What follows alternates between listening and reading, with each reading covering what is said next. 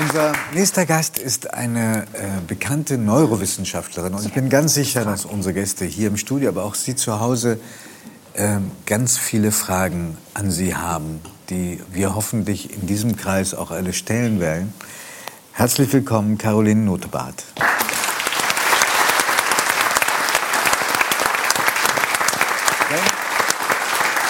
Sie haben sich auf sehr anschauliche Weise mit der Frage beschäftigt, was geht eigentlich in unserem Kopf vor?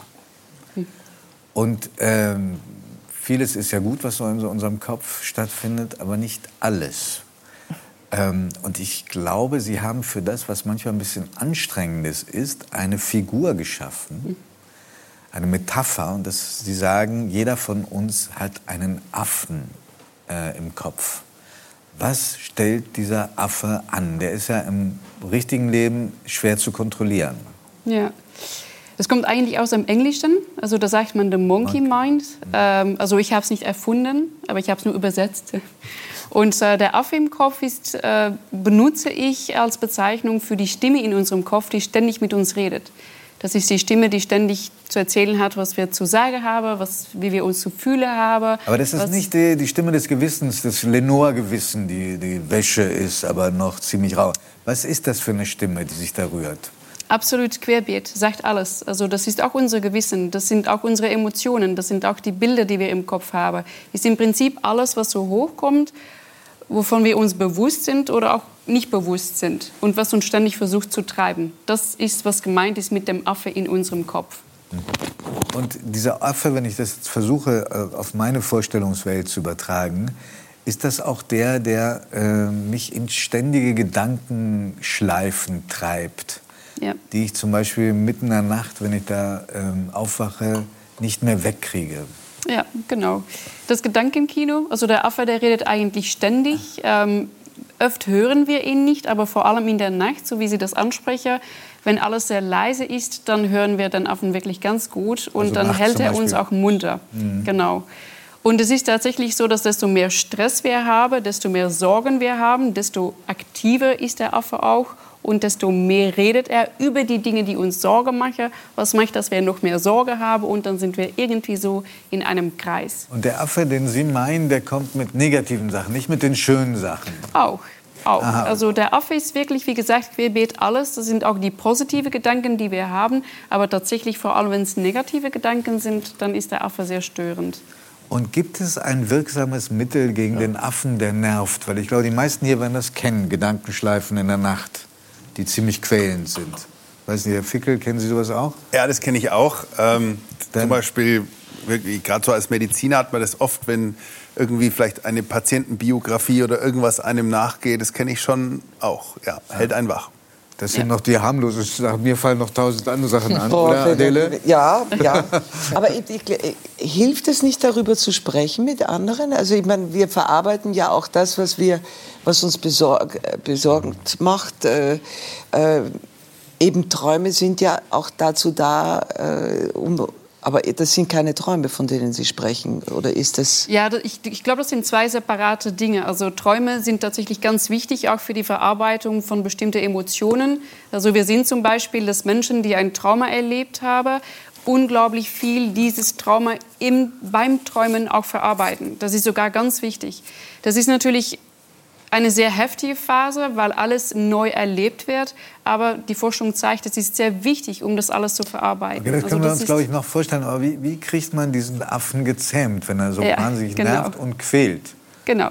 Das Reden ist schon eine Sache. Ich glaube, das hatten wir Ah. Nicht schon. mit dem Affen, sondern mit anderen Menschen. Mit anderen Ja. Menschen, also mit dem Affen Mit von den anderen anderen Menschen. Ja, genau. Es, ist, es ist tatsächlich so, dass beim Reden an sich oder wenn wir einfach unsere Emotionen aussprechen, dass die Emotionen tatsächlich auch sich schon beruhigen. Da gibt es schon ganz viele Studien, die das gezeigt haben und wir machen das auch spontan. Also wenn ich mich zum Beispiel streite mit jemandem, wie fange ich an? Ich bin schon ganz böse. Und wenn ich das sage, alleine schon das auszusprechen, das macht schon, dass die Emotion sich teilweise beruhigen kann. Finden Sie? Was machen wir, was machen wir danach? Was machen wir danach? Danach reden wir weiter, ganz ruhig. ähm, aber das, das Reden an sich, weil Sie das gerade angesprochen haben, ist tatsächlich wichtig. Ähm, aber wie wir den Affe wirklich auch leise Ja, kriegen, das möchte ich ist gerne wissen. genau das ist, ähm, das ist die Achtsamkeitspraxis. Oder auf, Achtsamkeitspraxis. genau, das ist eine Art von Meditation, die eigentlich unglaublich vernünftig funktioniert. Wenn man jetzt ins Gehirn schauen würde und man sieht genau diese Strukturen, die die Gedanken triggern, dann sieht man, dass diese Strukturen komplett deaktiviert werden bei der Achtsamkeitspraxis. Okay, das ist die neurowissenschaftliche Analyse, aber erklären Sie mal, wie so eine Achtsamkeitsmeditation, wie die aussehen kann. Ja. Ich bin ja kein Neurowissenschaftler. Ja, genau. Bei der Achtsamkeit geht es wirklich darum, dass wir ähm, hier und jetzt etwas spüren. Wir gehen ins Spüren. Sehr häufig spüren wir zum Beispiel den Atem, einfach hier und jetzt, ohne zu bewerten.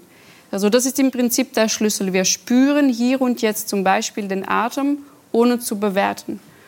Und das Ganze funktioniert ganz gut, weil das Gehirn nicht in der Lage ist, gleichzeitig zu spüren und zu denken. Ja, das hat mich, habe ich, das hat mich Ja. wahnsinnig überrascht, als ich das gelesen habe, dass der das nicht zugleich kann. Ich, ich habe gedacht, Unglaublich, unglaubliche und, also Unterschätzung unseres Ja. Vermögens. Aber Ja. vielleicht haben Sie recht. Ja, es ist, ich habe recht, weil es ist Hat man- wissenschaftlich hat- gezeigt. Ja, natürlich, Wissenschaft hat immer recht. Wissenschaft hat immer recht. Aber Frau, Frau Lutemann, ähm, ist, äh, kommt daher auch Lampenfieber, dass äh, nur das Gefühl da ist und nicht der beruhigende Gedanke, man hat es schon tausendmal bewältigt? Bei Lampenfieber ist es tatsächlich so, dass ähm, zuerst mal ein Schritt zurück, unsere Gedanken, also der Affe im Kopf, führt zu unseren Emotionen, positiv sowie negativ. Wenn wir jetzt auf die Bühne gehen, auch, dann werden die Gedanken aktiv, manchmal auch unbewusst. Und dann haben wir vielleicht Angst, um dass Leute mit uns lachen würden oder was auch immer. Das läuft manchmal unbewusst ab und diese Gedanken, die führen dann zum Stress und Angst und Unsicherheit. Und das ist genau diese Lampenfieber. Ist, also wir haben ja hier zwei Schauspieler, aber ist Lampenfieber nicht auch irgendwie was ganz Gutes, weil man da so viel Adrenalin hat, dass man gut äh, konzentriert Es ist? setzt äh, zumindest das, was man tut, tun wird, in eine andere Relation. Und ich finde, man erhebt diesen Moment, wenn du kein Lampenfieber hast, dann ist es eigentlich auch egal. Ja, genau. Und das, ist, und das mag ich nicht. Also ich, wenn, ich, wenn ich nicht aufgeregt bin, dann stimmt was nicht. Also es, es ist, bekommt eine andere Achtsamkeit. Aber- also Ja. Insofern muss ich natürlich damit umgehen, muss es, es wie die Geburt eines Kindes, ich muss es mit dem Atem nehmen. Und Ja. wenn der erste Moment geschafft ist, dann läuft's. Ja. Gut oder schlecht, je nachdem. Wie, wie, Wiegald nickt auch, kennt das auch von seinen Bühnenauftritten. Ja, ich hasse Lampenpieper. Ich finde das ja am besten, wenn ich gar keinen Lampenpieper habe. Also wirklich unbelastet von irgendwelchen Adrenalinüberschüssen. Also ich brauche auch nicht im Moment, dass jetzt was Besonderes ist, der das erhöht quasi. Ich habe das lieber ganz ohne und unterhalte mich Aber ganz das, normal. ge- gelingt. Ihnen, gelingt Ihnen das? Gelingt Ihnen das, ohne Lampenfieber aufzutreten? Äh, definitiv besser, Echt? wenn ich Ich, versuche habe. das ein Leben lang und ich habe es noch nie geschafft. Äh, Also es gelingt mir, äh, sagen wir mal, in 80 Prozent der Fälle, aber es gibt 20 Prozent, wo ich hyperventiliere und schlagartig verstumme und den Satz nicht vollenden kann, weil ich nicht mehr weiß, wie ich ihn angefangen habe. Das ist das Negative. Ja, Das ist das genau, Negative, genau, genau. stimmt. Ich Ja. glaube, wir reden hier tatsächlich von zwei unterschiedlichen Dann Sachen. klären Sie uns doch auf Genau. als Wissenschaftlerin. Ja.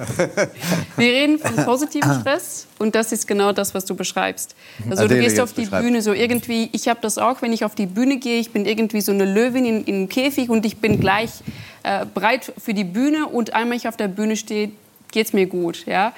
Das ist positiver Stress und das bringt uns in Fokus. Und es ist ja so, dass das wurde auch untersucht. Manche Leute brauchen ziemlich viel positiven Stress, damit sie wirklich in Fokus kommen, und andere brauchen überhaupt gar nicht so viel. Und an einem Punkt, wenn der Stress einfach zu viel wird, dann reden wir von Lampenfieber.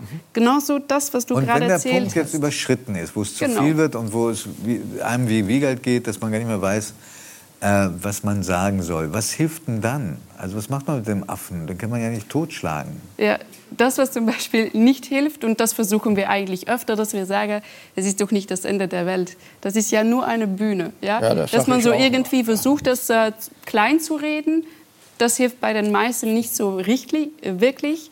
Aber das aller oder das allerbeste, was man tun kann, ist, und das nennt man auf Englisch, it's the physiological sigh. Das ist quasi das ganz kraftvolle Ausatmen. Und es ist ja so, dass also in, der, in dem Moment des Stresses, auch auf genau. der Bühne. Auch auf der Bühne, Ja. genau. Und es ist ja so, das ist nichts Esoterisches, das ist da auch rein biologisch. Ähm, wenn wir unter Stress sind, dann atmen wir sehr häufig ein und ganz oberflächlich. Das ist eine Stressreaktion, die mir erlaubt, wenn es echt eine Gefahr gibt, zu kämpfen oder zu rennen. Ist ganz wichtig. Auf der Bühne hilft uns das gar nicht. Und da ist es wirklich ganz wichtig, um diese Stressreaktion zu durchbrechen. Und das machen wir genau beim Ausatmen. Und das ist eigentlich das Kraftvollste, was man tun kann, um Stress, wenn man Stress hat, auf der Bühne zum Beispiel, zu reduzieren. Und im Streit mit pubertierenden Kindern oder mit den Partnern hilft das auch, das tiefe Einatmen? Überhaupt Ausatmen. nicht. Ich würde, es, ich würde es auch überhaupt nicht angehen, äh, Streit mit pubertierenden Kindern. Ähm, aber gut. Sie haben zwei, ne? Ja, aber, ja, aber die sind, die sind nicht so schlimm. also die, ist eigentlich, ich ich kann sehr gut reden. Also es gibt auch, Sie können gut reden. Also es gibt auch Grenzen der Achtsamkeitsmeditation, die dann nicht hilft, wollen Sie damit sagen? Oder hilft sie immer? Nee, ähm, es ist ja so, dass wenn ich das alles erkläre, sagen manche Leute, also morgen habe ich zum Beispiel ein ganz schweres Gespräch, das heißt einmal kurz ausatmen und alles okay. Leider nicht. Es ist so, dass die Achtsamkeit vor allem ganz viele positive Effekte hat, wenn wir regelmäßig üben. Wenn wir regelmäßig Achtsamkeitsübungen durchführen, sieht man sogar, dass die Stresssysteme im Gehirn sich generell reduzieren. Und genau dann bekommt man die positiven Effekte. Genau dann bekommt man auch die Gelassenheit. Die Gelassenheit ist eigentlich nichts anderes als die Abwesenheit von diesem Stress. Ähm, es hilft schon, dieses Ausatmen, ist das Beste, was man tun kann, aber die regelmäßige Übung ist noch immer das Wichtigste. Ich würde gerne viele Pennies zahlen, um zu wissen, was äh, Gerhard Baum gerade denkt, wenn er über Achtsamkeitsmeditation, äh, wenn er das ja. hört. Ja, also ich äh, höre mit äh, großem Interesse, dass man dagegen was tun kann, nicht? dass man also äh, den Stress abbauen kann. Nicht? Das ist äh, es gibt ja auch nicht nur den Stress auf der Bühne, es gibt den Stress im Leben. Natürlich, in der darüber Partner, reden wir ja. In der Partnerschaft ja, ja, aber äh, und wie kriege ich... In der Politik? In der Politik gibt es den Stress, ja. ja. Manchmal ist er ja wohltuend, nicht? Ja. Er belebt äh, auch. Er wird abgebaut, indem man streitet, mhm. nicht? Aber ich meine, würde Ihnen einfallen, wenn Sie einen FDP-Politiker sehen, über den Sie sich gerade ärgern, mich, mir fällt keiner ein. Aber wenn es einen gäbe, mir, mir fällt einer ein. hilft da das Durchatmen bei Ihnen? Eine, allerdings nicht. Okay, das hat sie ja gerade bestätigt, also wissenschaftlich bestätigt. Frau Nuttler, Sie haben eine ganz ungewöhnliche Biografie, weil Sie sind in Belgien aufgewachsen, haben äh, mit äh, 15 beschlossen, dass Sie äh, Neurowissenschaftlerin werden möchten. Sie haben zwei Schuljahre zusammengefasst, praktisch in Eigenregie, waren mit 16 fertig. Trotzdem sagen Sie, ihr tut mir Unrecht, wenn ihr sagt, ich bin außergewöhnlich begabt. Ich bin nur außergewöhnlich motiviert. Was ist der Unterschied?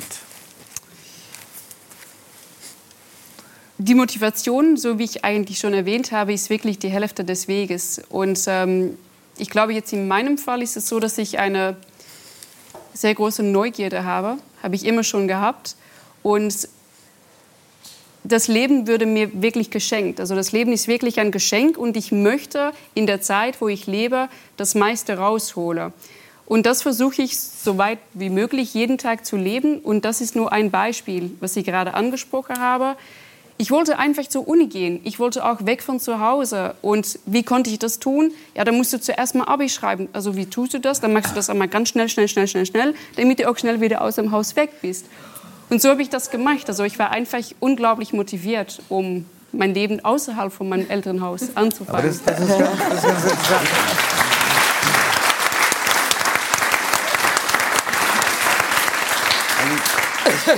Ist vielleicht etwas, was mehrere hier in dieser Runde heute äh, gemeinsam haben, dass sie eine nicht so wunderschöne Kindheit oder Jugend hatten. Ähm, daraus kann man, also wenn ich Sie richtig verstehe, auch sehr viel Kraft schöpfen. Wenn jemand da ist, der Ihnen diesen Weg zeigt, oder schafft man das ganz von alleine? Wie war das bei Ihnen?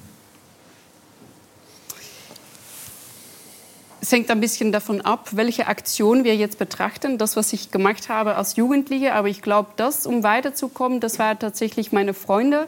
Ich habe immer Freunde gehabt, die viel älter waren als ich. Also ich glaube, ich bin in, vielleicht in der falschen Generation geboren worden, ich weiß es nicht. Sie wären gerne älter? Ich, ich habe nur viele Freunde aus einer anderen Generation, wie ich schon mal sage. Herr Baum, das ist unsere Chance. ja, ja. Höre mit großer Und ähm, es, es, war tatsächlich nicht einfach zu Hause.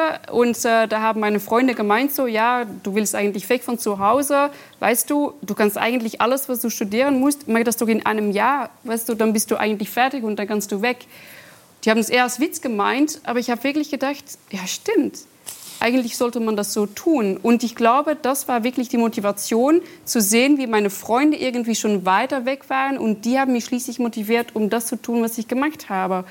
Und Sie müssen sich vorstellen, ich war 15, 16, so Physik alleine lehre. Ich habe das alleine studiert zu Hause mit einem Buch. Das ist gar nicht so einfach. Aber da hatte ich zum Glück die Freunde, die viel älter waren, die das dann schon besser konnten und so weiter. Und die haben sich wirklich Zeit genommen, um vieles zu erklären. Mhm. Und ich glaube, ohne diese Freunde hätte ich das nicht geschafft. Als Sie Ihrer Mama gesagt haben, dass Sie gehen würden, ganz jung noch, nicht volljährig, äh, und eine Mama, mit der Sie es ich habe schon angedeutet, nicht immer so leicht hatten. Was hat sie denn da gesagt? Und hatte das für Sie eine Bedeutung, was sie gesagt hat? Ja, also ich komm, zuerst ich komme aus einer sehr großen Familie. Ich habe vier Schwestern und einen Bruder. Und meine Mutter ist eigentlich eine sehr, ich würde sagen, sehr ruhige Frau, eine zurückhaltende Frau. Sie hat sehr wenig gesagt. Aber wenn sie etwas gesagt hat, hat es für mich immer eine Bedeutung gehabt.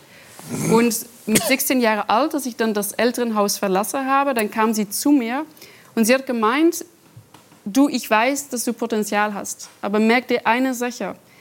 Versuch nicht so wie andere Leute zu werden, aber versuch dein einzigartiges Potenzial zu entfalten, damit du die beste Version deiner selbst werden kannst. Und damals hat mir das eigentlich ganz wenig bedeutet, weil ich gedacht habe, so mit 16 Jahren alt, ein Ohr rein, das andere wieder raus, das was zu Hause erzählt worden ist. Aber dann habe ich zehn Jahre später habe ich die große Liebe meines Lebens gefunden. Das sind die Neurowissenschaftler. Oh, jetzt dachten wir, waren wir auf einem ganz anderen Pfad. ja, ich glaube, die Neurowissenschaftler sind die einzige stabile Liebe mein, meines Lebens, würde ich sagen. Ähm, aber da habe ich mir wirklich die Frage gestellt, was hat sie da eigentlich damit gemeint? Mhm. Ja, und äh, das, dann habe ich für mich die Frage wissenschaftlich betrachtet, was heißt es dann, das, einzigartige Potenzial entfalten? Jeder hört das mal, bring deine beste Leistung, entfalte dein Potenzial. Und das war für mich wirklich Anfang eine sehr faszinierende Reise, ähm, wo ich unglaublich viel gelernt habe, rein wissenschaftlich, aber auch persönlich über mich. Und äh, ja, das habe ich wirklich meiner Mutter zu danken. Okay, Frau Notmatt, ich... Äh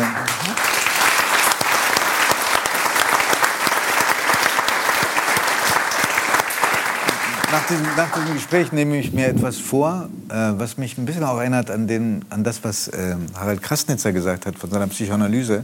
Ich glaube, dieser Affe im Kopf, der wird nie weggehen. Aber ähm, vielleicht schafft man es, mit dem irgendwie so Frieden zu schließen, dass er nicht allzu sehr nervt. Ja. Ab und zu kann man ihm aber auch Zucker geben, finde ich. Also ich finde den ja. ganz wesentlich. Aber, aber kann auch helfen. Ja, ja finde ich total wichtig. Aber ich, ich finde total faszinierend, dass ein einziger Satz von der Mutter sozusagen ja, in, einer, in, einem bestimmten Zeitpunkt, wenn sie vorher wortkarg war, zum richtigen Zeitpunkt ein Leben lang entscheidet. Ja. Und, und das ist ja immer wieder völlig irre, ja? dass das sich einprägt und dass das mitgenommen wird und das im Rucksack bleibt.